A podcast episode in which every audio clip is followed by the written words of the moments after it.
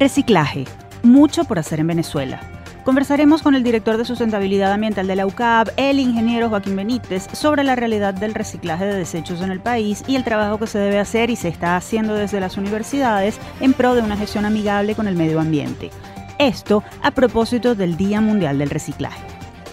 Marcas y emprendedores, reinventarse en la era post-COVID. La pandemia cambió la relación de los consumidores con los proveedores de bienes y servicios. Ricardo Vallenilla, experto en branding y profesor del Instituto de Estudios Superiores de Administración IESA, ofrecerá recomendaciones para construir y gerenciar el valor de las marcas con el fin de sobrevivir y crecer en mercados complejos. Déficit de atención por hiperactividad. Algunas claves. Entre 2% y 3% de los adolescentes y jóvenes padecen un trastorno que supone problemas de concentración, impulsividad y dificultad para mantener un comportamiento responsable. La psicóloga Selene Monteverde, directora del Centro de Estudios para la Discapacidad de la Universidad Monte Ávila, compartirá datos sobre los síntomas y recomendaciones de atención del llamado TDAH. Diagnóstico y propuestas sobre el nuevo contexto socioeconómico. Carlos Peña, director del Instituto de Investigaciones Económicas y Sociales de la Universidad Central de Venezuela, ofrecerá detalles sobre las decimosegundas jornadas de investigación que realizará este instituto junto con la Facultad de Ciencias Económicas y Sociales de la UCB, actividad que convocará a ponentes nacionales e internacionales para intercambiar opiniones sobre la crisis actual y proponer soluciones que mejoren la calidad de vida de los ciudadanos. Este es el menú informativo que desarrollaremos en la próxima hora. Así comienza Universate, las voces de la Universidad Venezolana.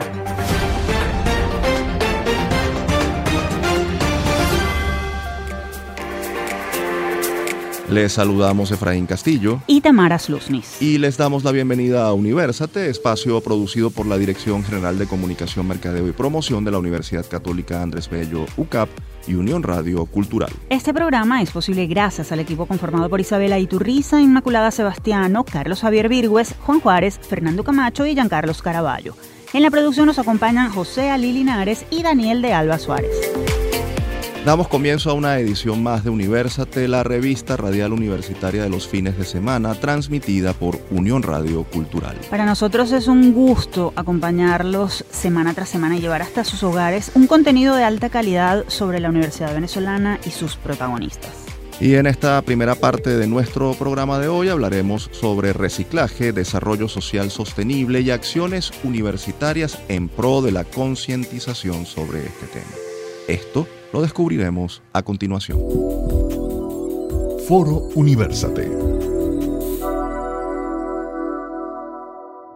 Cada 17 de mayo se celebra el Día Internacional del Reciclaje, fecha fijada por la Organización de las Naciones Unidas para la Educación, la Ciencia y la Cultura, UNESCO, para crear conciencia sobre el cuidado del medio ambiente y educar a la sociedad en torno a la importancia de reducir, reutilizar y reciclar productos con el propósito de preservar el medio ambiente. En nuestro país, varias organizaciones de la sociedad civil, así como universidades, apuestan por la promoción y desarrollo del reciclaje en pro del medio ambiente y el desarrollo sostenible. Sin embargo, falta mucho por hacer. Sobre esto vamos a conversar de inmediato con un experto, el profesor Joaquín Benítez, ingeniero agrónomo, especialista en desarrollo sostenible y magíster en gerencia ambiental, además de director de sustentabilidad ambiental de la UCAB. Profesor Benítez, bienvenido a Universate, es un gusto tenerlo con nosotros nuevamente. Muchísimas gracias por invitarme.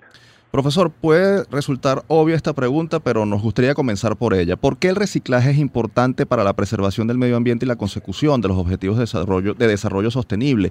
¿Qué ocurre con los desechos y cómo impactan si, si no son reciclados? Si los desechos no son reciclados, este, aumentan el volumen de, de material y materias que enviamos a los, a los sitios de disposición final a los rellenos sanitarios o como en Venezuela a los vertederos, que es la mayoría de las opciones que hay en, toda la, en todas las ciudades. En esos sitios, pues la degradación de ciertos materiales ocurre muy, muy lentamente y si no están adecuadamente dispuestos, generan, generan contaminación, generan contaminación por, eh, porque se van modificando y porque va, el, el, ambiente los va arrastrando y los va llevando a sitios donde este, generan problemas serios.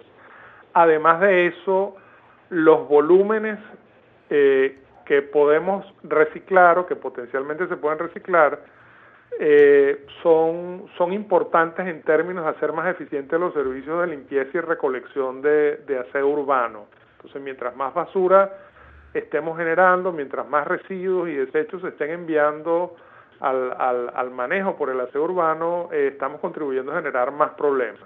¿Y cuál es la realidad del reciclaje en Venezuela? ¿Qué cifras se manejan sobre el porcentaje o volumen de desechos que se reciclan en el país y cómo está esa realidad con respecto a otras naciones de la región o, o respecto incluso a estándares internacionales en la materia?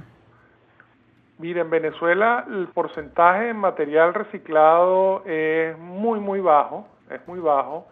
Eh, no, hay, uno de los problemas que tenemos es que no hay, mm, digamos, no hay estadísticas confiables, no se generan los, municipios, el Ministerio de Ecosocialismo, las empresas del sector, pues no generan mucha, mucha información.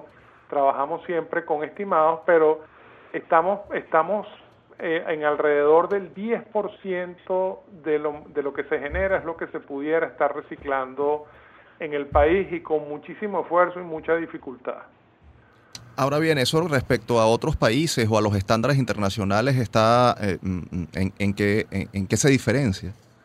En un altísimo porcentaje. Eh, en países desarrollados tenemos ciudades que este, han logrado reducir la cantidad de material que envían a los rellenos sanitarios en un 90%, ¿sí? o sea, eh, en, en, un 90% en el periodo 2010-2020, que fue un periodo importante para los sistemas que se llamaron eh, cero desechos, ¿no? o zero waste. En la región, los porcentajes son, me refiero a la región latinoamericana, los porcentajes son igualmente bajos, sin embargo, Venezuela está aún por debajo de, eh, de esas tasas. En la región pudiéramos estar hablando de un 20, un 25% en algunos países donde lo hacen muy, muy bien. Este, y bueno, eso nos no, no sigue manteniendo nosotros bastante por debajo de lo que pudiéramos manejar.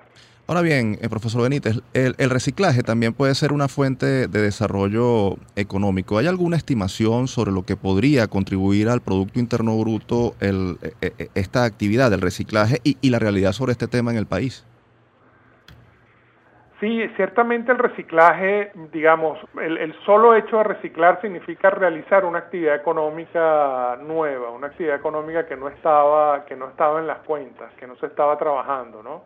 Si, si, si por ejemplo nosotros eh, duplicásemos la cantidad de material reciclado en el país de, de un 10%, lo llevásemos un 20%, pues se estaría generando muchísimo empleo, muchísima eh, actividad económica, se estaría además ahorrando eh, ahorrando importantes cantidades de energía y de agua porque ya no es necesario volver a utilizar materia prima para, para generar estos materiales y bueno estaríamos ante ante una ante una actividad económica y que tendría un impacto relativamente importante, ¿no? Estamos conversando con el profesor Joaquín Benítez, ingeniero agrónomo y director de sustentabilidad ambiental de la UCAB. Profesor, ¿hay incentivos en Venezuela para el reciclaje? ¿Qué tipo de trabas legales o económicas hay que superar para que esta actividad pueda convertirse, si no en punta de lanza, por lo menos en una fuente alternativa o complementaria de desarrollo económico que además contribuya con la llamada economía circular? Claro, no, no hay, en Venezuela no hay incentivos para el reciclaje. El, el principal incentivo eh, ahora para el reciclaje es el ahorro, ¿no?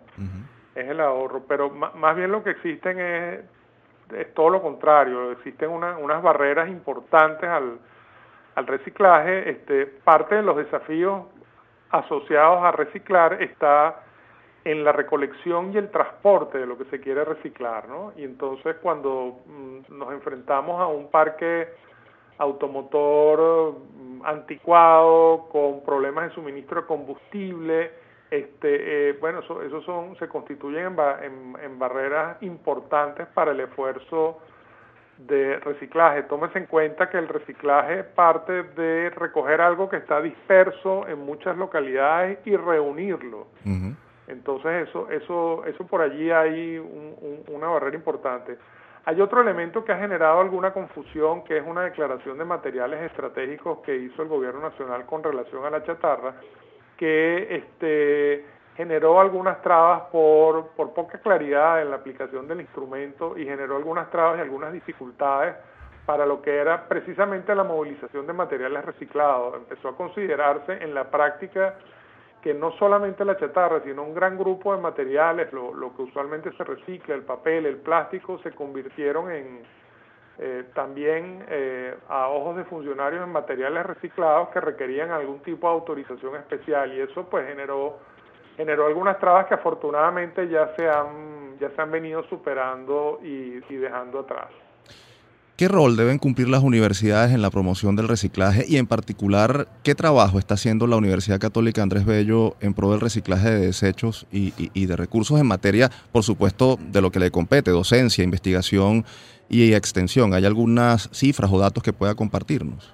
Sí, sí, cómo no. Este, en, las universidades, en, cuanto a la promoción del reciclaje, es, bueno, eh, eh, es, materia, es una materia importante, es una actividad ciudadana que este, deben conocer, digamos, los, los estudiantes universitarios y todos los ciudadanos, y la universidad tiene un papel importante allí en la promoción, en la investigación, en la generación de contenido para sensibilizar y formar, ¿no? Concretamente en la católica, este, y, como, como hacías la pregunta con relación a las funciones de la, de la universidad, concretamente en la católica trabajamos en particular el tema del reciclaje en la cátedra institucional Ecología, Ambiente y Sustentabilidad, donde digamos mm, eh, eh, es, parte es parte de los temas y en la gestión del campus estamos trabajando con lo que se llama la iniciativa UCAP Recicla, en la cual hay allí este, una serie de líneas de reciclaje que están activas, que están funcionando.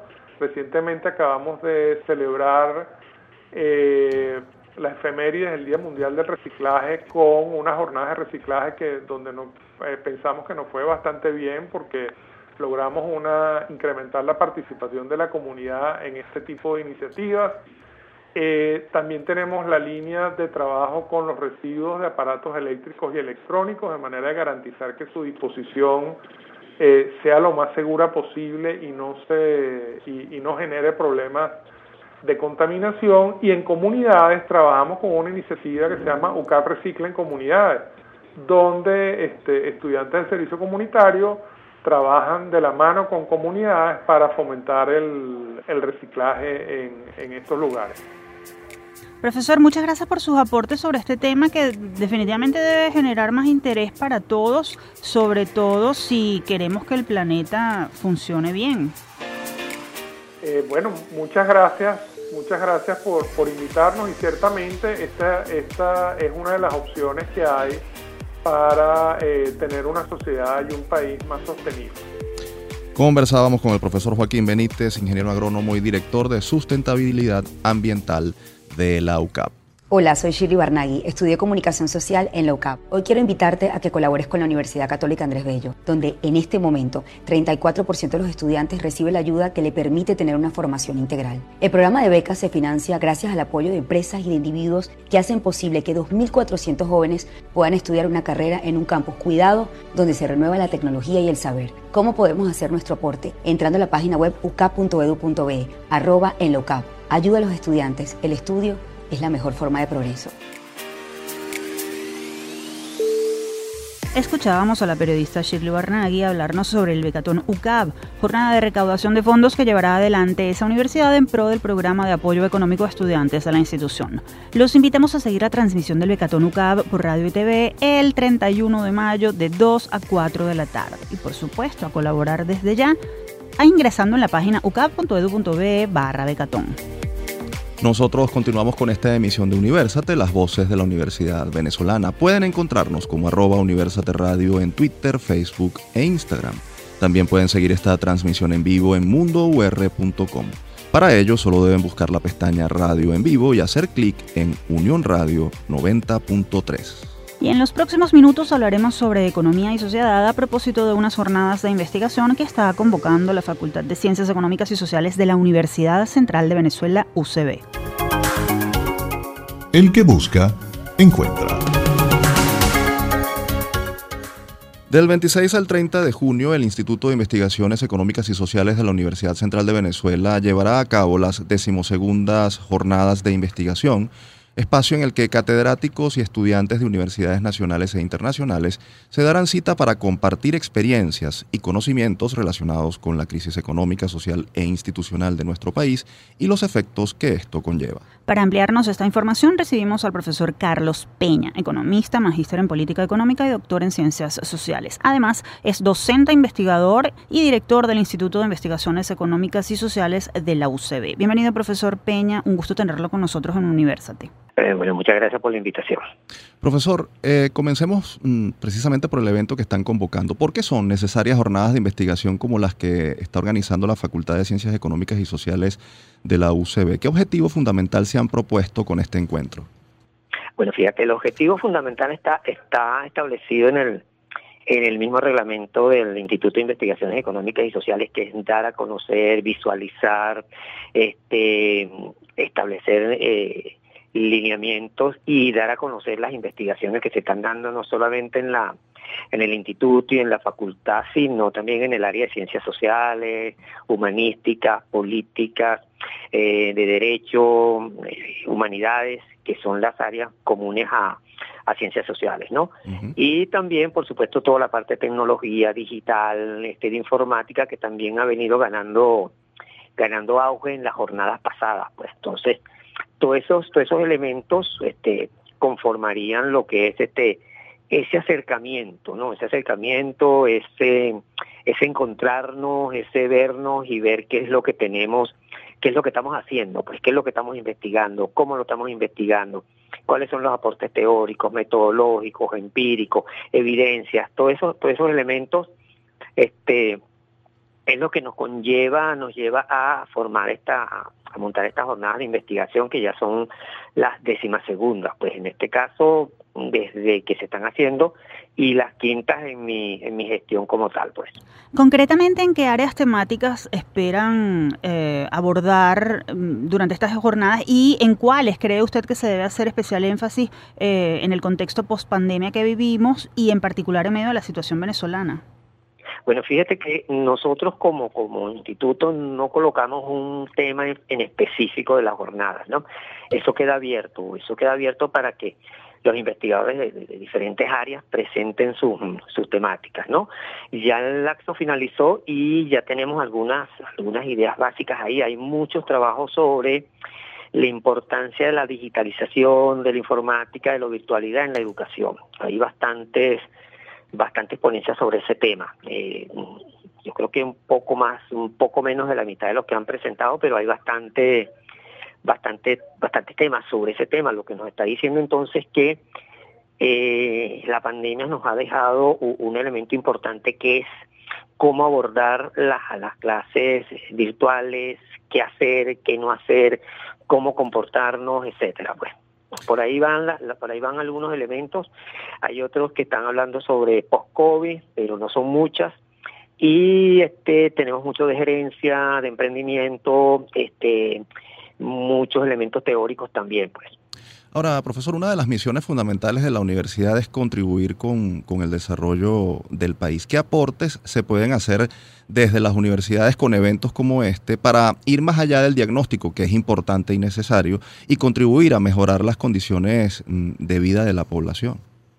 Bueno, fíjate que bueno, la idea, una de las ideas que, con las que uno monta esa jornada es el aporte que esa, que esa, que, que esa ponencia, que esa investigación puede dar, ¿no? No solamente para, para la universidad como tal, sino también para toda la sociedad, el bienestar de la sociedad, cómo resolver problemas, cómo darle a la sociedad respuesta a, los problemas más comunes que tiene que tenemos nosotros en la actualidad.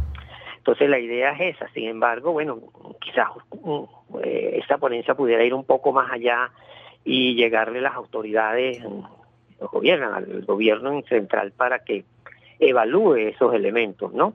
eh, lamentablemente muy pocas veces eso eso sucede, ¿no?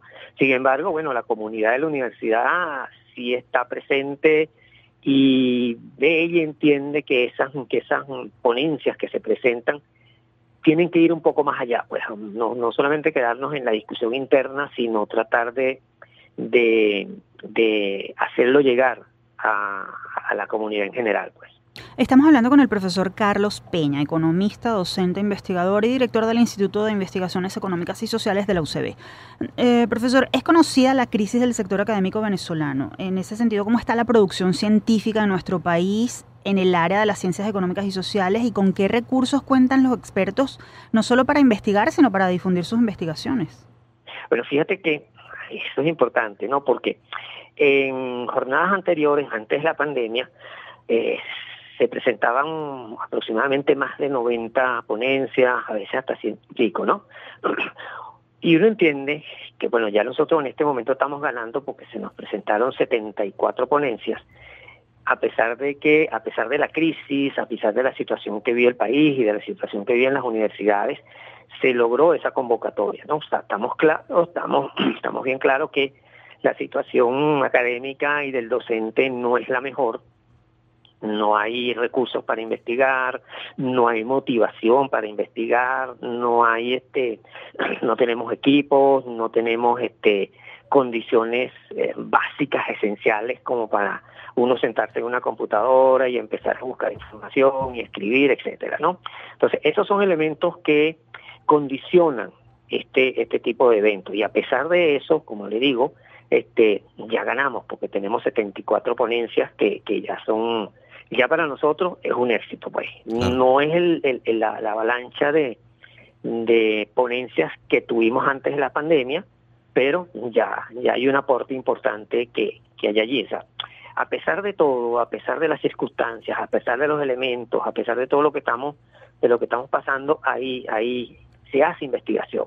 Poca, pero se está haciendo, pues entonces ya, yo creo que ya por ahí hay un rayito de esperanza para, para, para, continuar adelante. pues. Así es.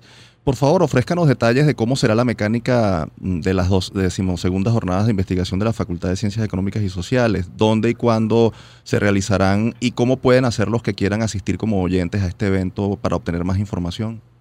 Ok, bueno, mira, el, eh, estas jornadas son bimodales, tenemos la, la, presencial y la virtual, ¿no? En virtual tenemos como 17 ponencias, eso se va a subir al canal del Instituto de, YouTube, ahí lo vamos a tener, se, va, se está elaborando la programación, en cuanto la programación se tenga, se les hará llegar tanto a los ponentes como a toda la comunidad y a todos los donde, donde podamos llegar.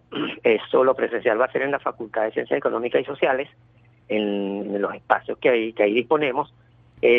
hasta el momento tenemos el lunes 30 sería la instalación, el lunes 26 sería la instalación y los otros días sería ya la el desarrollo como tal de la jornada, ¿no? Entonces mm, tendremos mesas simultáneas, por ejemplo, en un día, el día martes, por ejemplo, tendríamos nueve mesas simultáneas de 9 de la mañana a 12 del mediodía y así sucesivamente. Pues entonces, esa, una vez que ya tengamos toda esa información montada en, espacios y, horas y días, la haremos llegar. Pues. Entonces, mm, se la puedo hacer llegar a ustedes vía WhatsApp para que entonces ustedes la puedan, si tienen la oportunidad, de, de, enviarlas a la, a la gente de la católica, pues. Perfecto. Profesor, nos quedan segundos, pero queremos aprovechar su experiencia y conocimientos en materia económica y social para que nos diga cuál es el panorama que avisora para los próximos meses en Venezuela después de la leve recuperación que se observó a finales del año pasado y el frenazo que se ha sentido en estos primeros meses de 2023. Bueno, este, a mí generalmente no me gusta dar opinión sobre esas cosas, pero la situación no se ve muy no se ve muy fácil pues ya tenemos un frenazo este producto de la misma situación de, las políticas económicas que se están llevando a cabo tenemos un problema con el crédito a pesar de que el gobierno diga que la situación está mejorando no la situación no está no está mejorando y si este las mismas condiciones que tenemos ahorita se siguen se siguen expandiendo hacia los próximos próximos trimestres este la situación no va a ser no va a ser muy buena. Es posible que cerremos con una con una caída nuevamente en el en el crecimiento económico y aparte de eso, el problema inflacionario está se está acelerando otra vez y no hay respuestas claras. o sea, las respuestas las están dando por otros sitios, por otros elementos que no que no son los más apropiados. Profesor Peña, agradecemos muchísimo que haya aceptado nuestra invitación y aquí estamos como siempre a la orden para difundir las iniciativas que ustedes llevan adelante. Gracias. Bueno, las gracias se las tengo que darle a ustedes por darme la oportunidad de, presentar esta, esta jornada. Teníamos en línea al profesor Carlos Peña, economista, docente investigador y director del Instituto de Investigaciones Económicas y Sociales de la UCB. Recuerden, si desean más información sobre estas jornadas, pueden seguir la cuenta arroba iies.ucb. Nos vamos a la pausa. Al regreso continuamos con más de Universate, las voces de la Universidad Venezolana.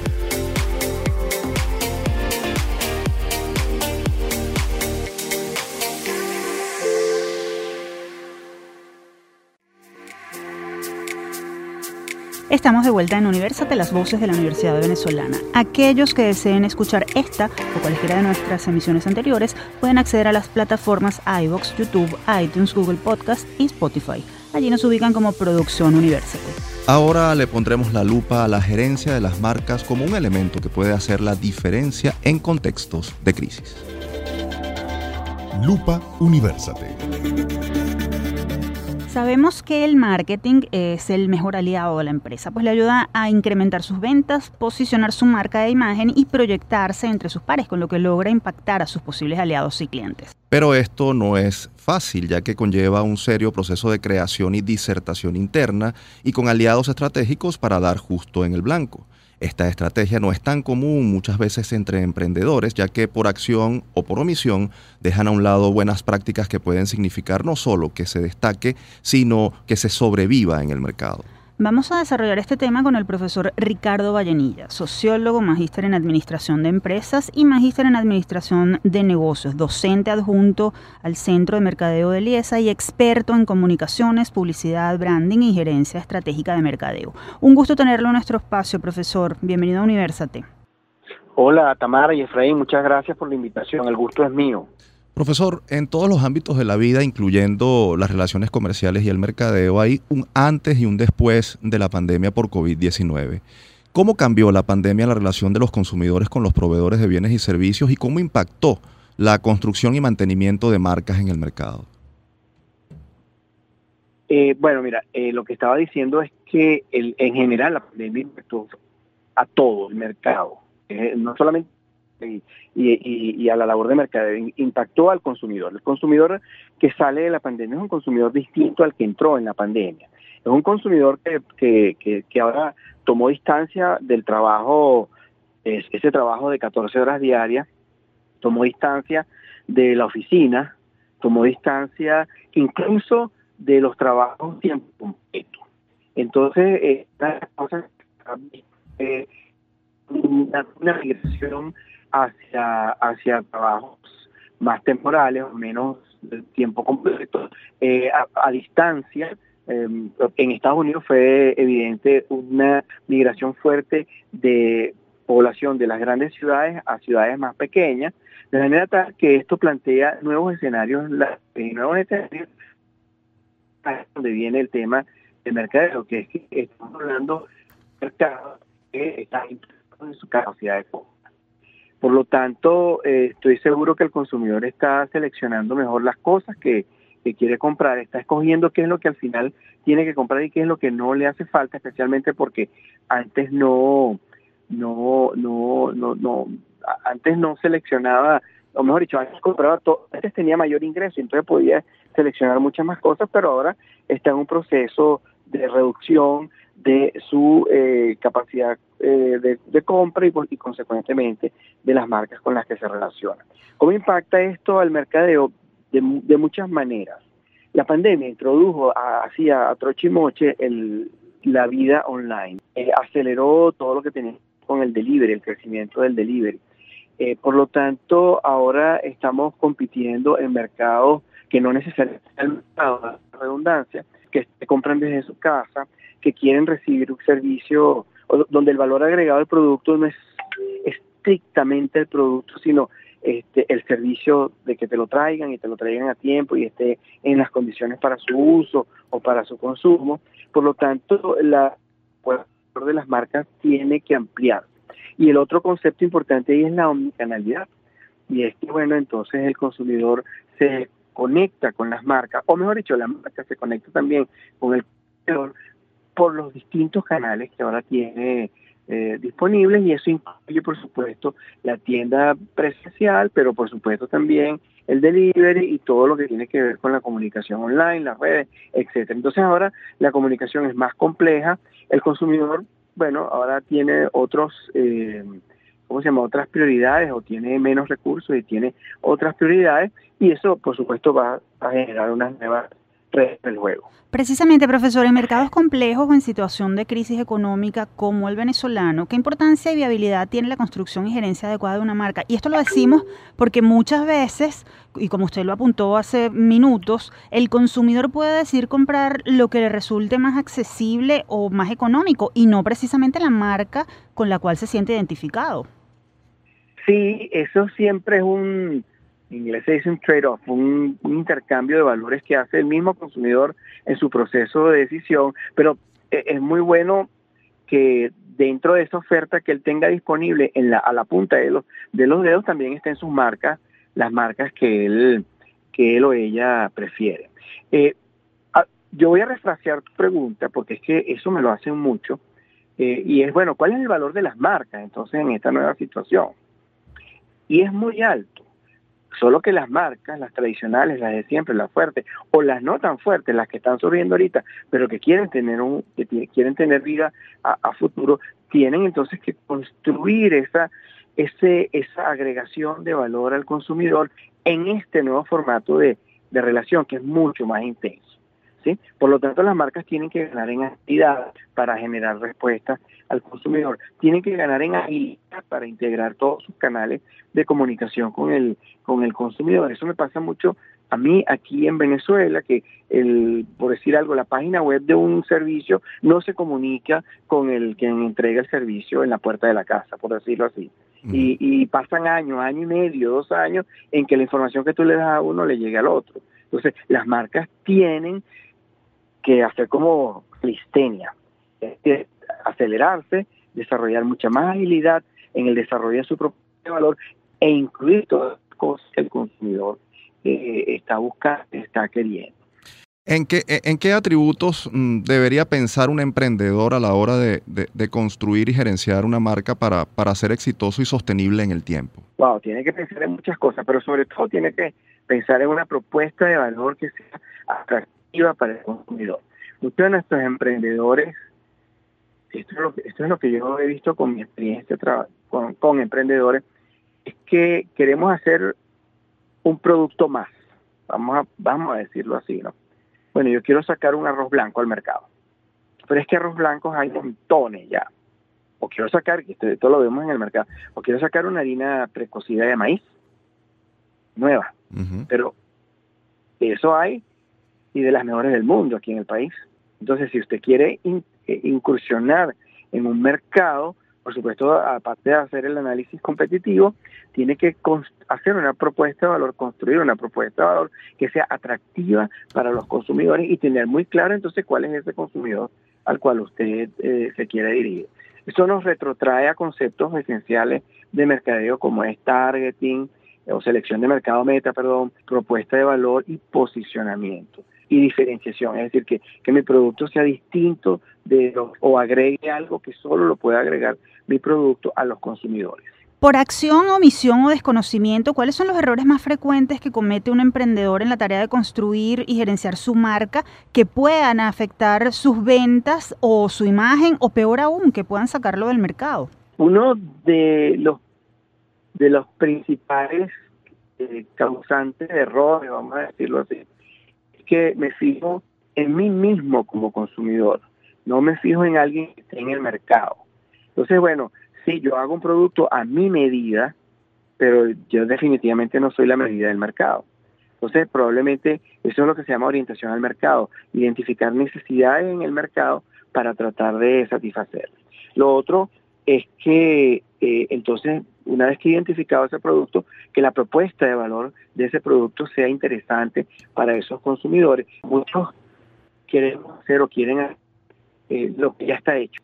Y la tercera, y es a la que casi que yo dedico un apostolado, es a la construcción de marca. Digamos que la experiencia me ha enseñado que el consumidor está muy atajado, muy eh, enredado y con, y con sobradas razones en el desarrollo de su emprendimiento, de su producto, en el registro de la empresa, en un montón de cosas, pero que no tiene tiempo para pensar en la marca, en cómo va a llamar esos productos y cómo va a hacer que esa marca le agregue valor y desempeño al producto y sobre todo esa marca construya valor a lo largo del tiempo.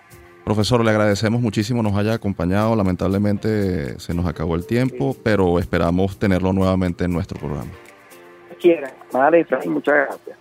Estábamos conversando con el profesor Ricardo Vallenilla, sociólogo docente adjunto al Centro de Mercadeo de Liesa y experto en comunicaciones, publicidad, branding y gerencia estratégica de mercadeo.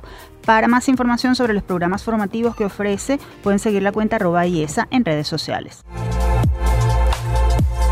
Compartimos con ustedes una nueva píldora de autocuidado. Micros narrados por expertos de la Unidad de Psicología Padre Luisa Sagra de la Universidad Católica Andrés Bello, que contienen recomendaciones para tu bienestar.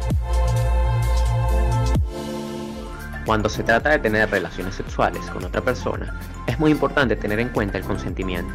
Esto significa que ambas personas deben estar de acuerdo en involucrarse sexualmente no solo en el acto sexual en sí, sino también en actos como caricias y besos. Para tener una relación saludable con la otra persona es importante tener en cuenta las cinco características del consentimiento. 1. Es libre. No debe haber manipulación ni coerción de ningún tipo para forzar a los demás a hacer o participar en algo con lo que no se sientan cómodos o seguros. 2. Es reversible. Ambas personas pueden arrepentirse y dejar de consentir lo que se está haciendo en cualquier momento, antes o durante la interacción sexual la otra persona debe respetar su decisión. 3. Es consciente. Los participantes deben estar conscientes y entender lo que está sucediendo en todo momento. Si una o ambas partes que están a punto de involucrarse sexualmente están bajo los efectos del alcohol, alguna sustancia o están dormidas, por ejemplo, no están incapacidades de consentir adecuadamente a ningún tipo de interacción sexual. Por lo tanto, se debería evitar hasta que los posibles participantes estén en pleno uso de sus facultades mentales. 4. Es afirmativo. Frases como no sé o tal vez o la falta de respuesta se deben interpretar como un no. 5. Es específico. Se debe estar atentos en la medida de lo posible de cada acción. Permitir caricias no implica permitir besos y permitir ambos no implica permitir el acto sexual. Cada acción debe ser consentida por ambas partes. Llegamos al final de esta píldora de autocuidado.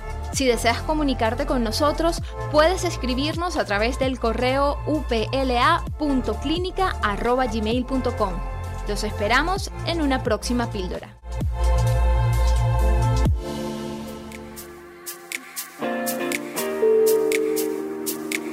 Avanzamos con esta emisión de Universate. Quienes deseen dar a conocer en nuestro programa alguna actividad, investigación o un personaje universitario destacado, pueden escribir al correo producciónuniversate.gmail.com.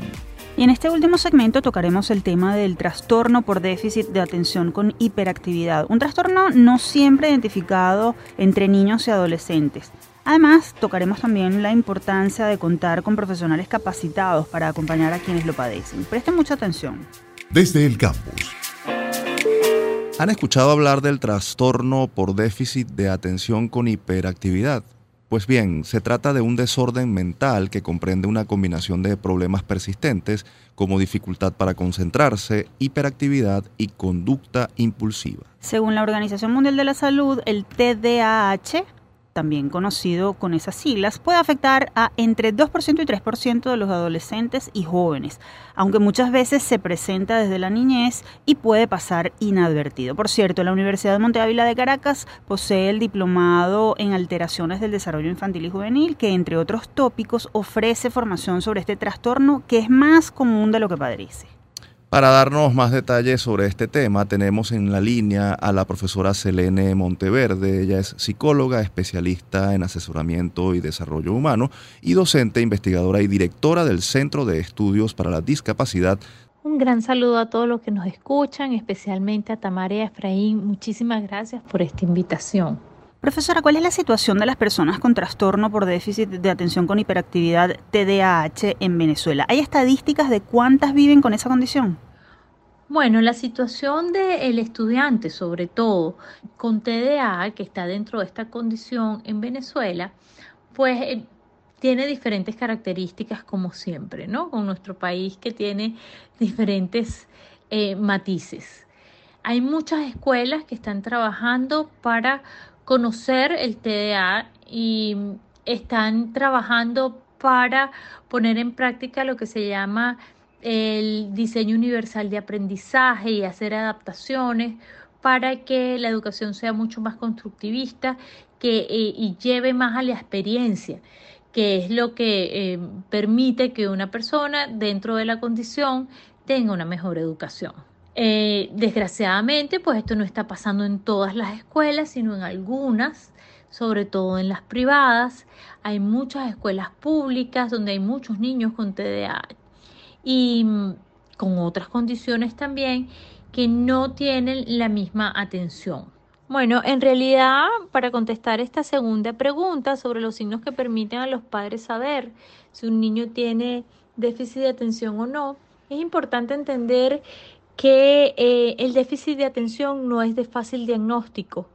Eh, el niño con déficit de atención normalmente es etiquetado por ser el flojo, si tiene eh, hiperactividad es el niño tremendo de la clase, em, su impulsividad pues lo lleva a ser etiquetado también muchas veces con adjetivos como el fastidioso, todas estas cosas y sobre todo el despistado de la familia. Muchas veces eso pasa desapercibido y resulta que es una persona eh, que tiene déficit de atención.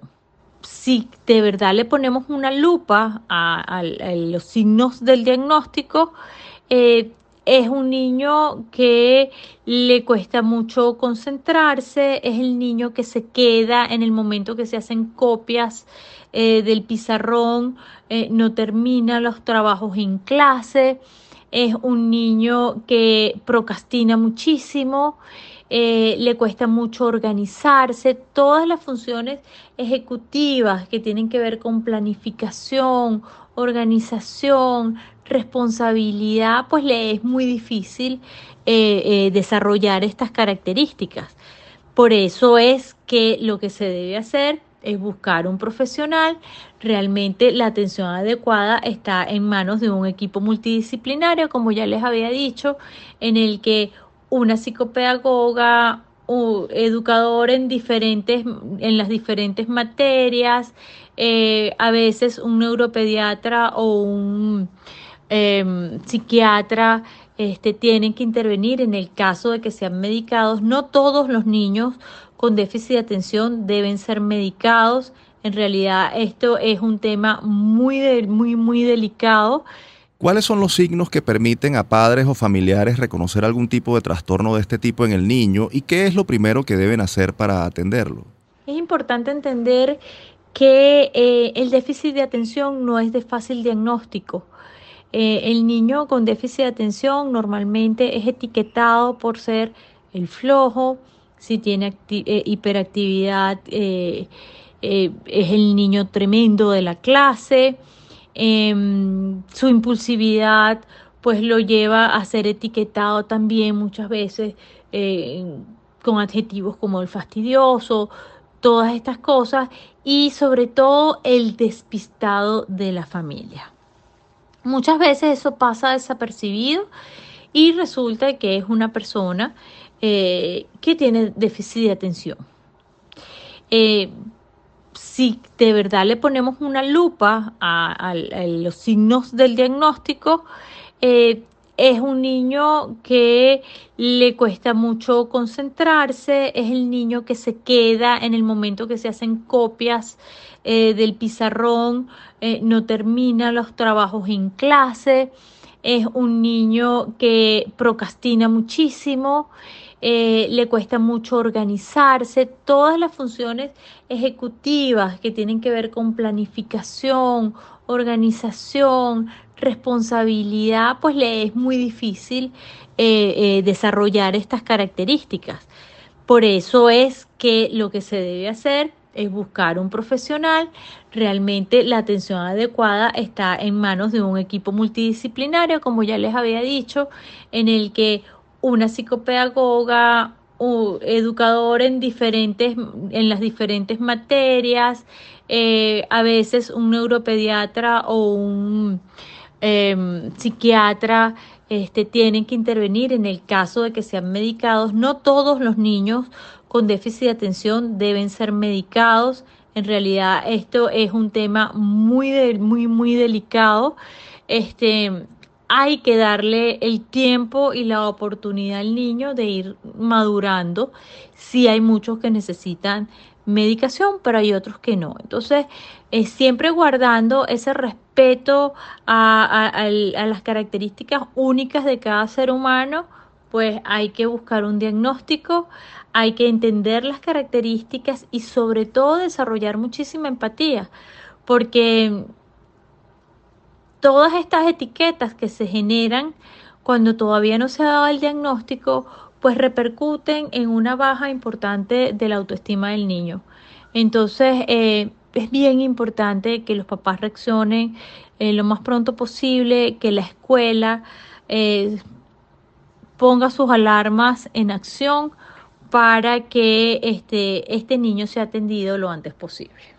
¿Cómo afecta este trastorno a quienes lo padecen? ¿Por qué es importante un diagnóstico a tiempo y qué profesionales están autorizados para diagnosticarlo? Cuando hablamos de cómo afecta, pues eh, esta, la, afectación tiene varias aristas.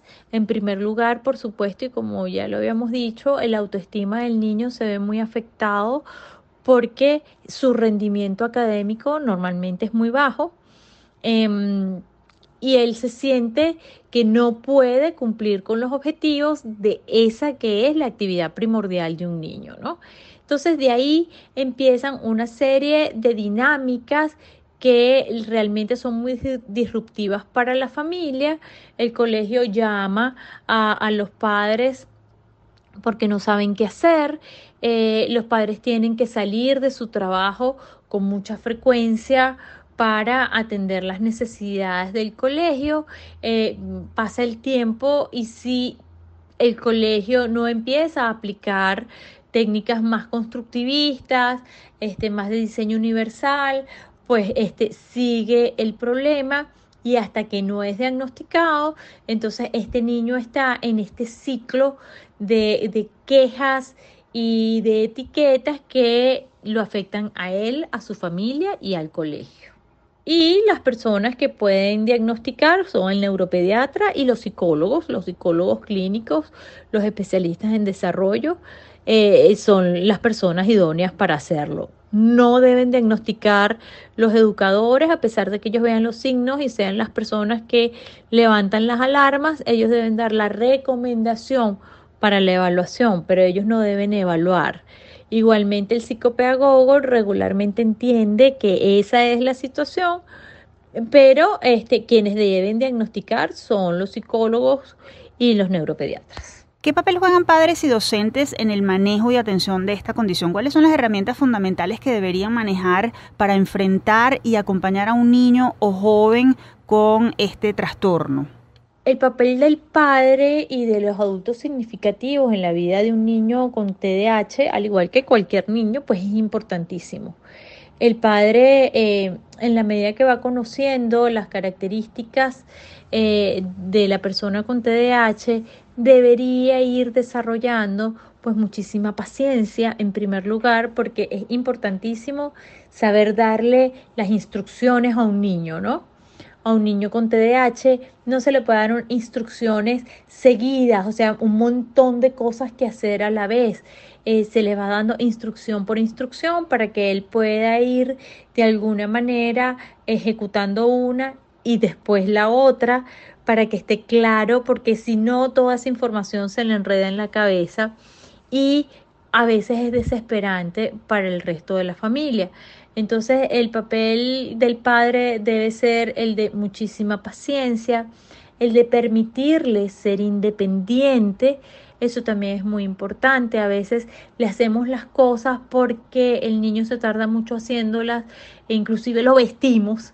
Eh, hacemos cosas que son lo ayudamos a bañarse cuando ya es grande, que son íntimas, que son privadas, y no, este niño necesita más que ningún otro ser independiente y hacer las cosas por sí mismo. La Universidad Monte Ávila ofrece un diplomado en alteraciones del desarrollo infantil y juvenil. ¿Cuál es su contenido y duración? ¿Quiénes pueden tomarlo y, y con qué capacitación salen aquellos que lo cursan? El diplomado de alteraciones al desarrollo infantil y juvenil es un diplomado que tiene casi 10 años de actividad ininterrumpida. La duración de este diplomado es de 120 horas. Se dan los sábados, mañana y tarde. El diplomado está dirigido a profesionales de la educación y de salud. Si desean información sobre el diplomado, se pueden meter en nuestra página web o eh, contactarnos vía Instagram, arroba cediscuma, eh, Facebook cedisc guion Universidad Monte Ávila, eh, cedisc.uma.edu.be, que es nuestro correo electrónico. Nosotros estamos ubicados en Boleíta, planta baja, edificio de la biblioteca, Universidad Monte Ávila, Centro de Estudios para la Discapacidad. Desde ahí estaremos muy, muy gustosos de atenderlos y darles la información que requieran. Profesora Monteverde, gracias por haber compartido sus opiniones sobre este tema. Hasta una próxima oportunidad. Me siento muy, muy agradecida por este espacio y por la oportunidad de compartir con ustedes. Conversábamos con Selene Monteverde, psicóloga, docente investigadora y directora del Centro de Estudios para la Discapacidad de la Universidad Monte Ávila. Si desean más información sobre el diplomado Alteraciones del Desarrollo Infantil y Juvenil, pueden consultar la cuenta arroba CEDISCUMA. Ha llegado el momento de despedir este episodio de Universate, no sin antes compartir con ustedes nuestra acostumbrada frase de la semana. Aunque las vacunas del virus original de la COVID-19 siguen funcionando, cada día perderán vigencia y debemos adquirir las vacunas nuevas que defiendan y protejan mejor a los más vulnerables. Las personas enfermas con cuadros virales deben usar tapabocas para no contagiar a sus familiares, amigos o entorno más débil. Las embarazadas deben ser muy cuidadosas, así como aquellos pacientes con aumento de riesgo. Y los que tengan acceso a vacunas nuevas, que están preparadas contra las nuevas variantes, deberían vacunarse. Lo dijo el doctor Alejandro Rizquez, pediatra, epidemiólogo y profesor titular de la UCB en una entrevista reciente en la que llamó a no bajar la guardia frente al coronavirus, pese a que la Organización Mundial de la Salud declaró el fin de la emergencia por la COVID-19. Traemos a colación sus palabras por lo importante que sigue siendo que la población venezolana se mantenga alerta ante este virus que según los expertos continúa siendo una amenaza, especialmente para adultos mayores, personas con enfermedades crónicas y embarazadas. Ahora sí cerramos nuestra edición de hoy. Les recordamos que Universate es una producción de la Dirección General de Comunicación, Mercadeo y Promoción de la Universidad Católica Andrés Bello, UCAP y Unión Radio Cultural. Este programa fue posible gracias al equipo conformado por Isabela Iturriza, Inmaculada Sebastiano, Carlos Javier Virgües, Juan Juárez, Fernando Camacho y Giancarlos Caraballo. En la producción estuvieron José Ali Linares y Daniel de Alba Suárez. Y en la conducción, quien les habla, Efraín Castillo y Tamara Luznis. Hasta la próxima.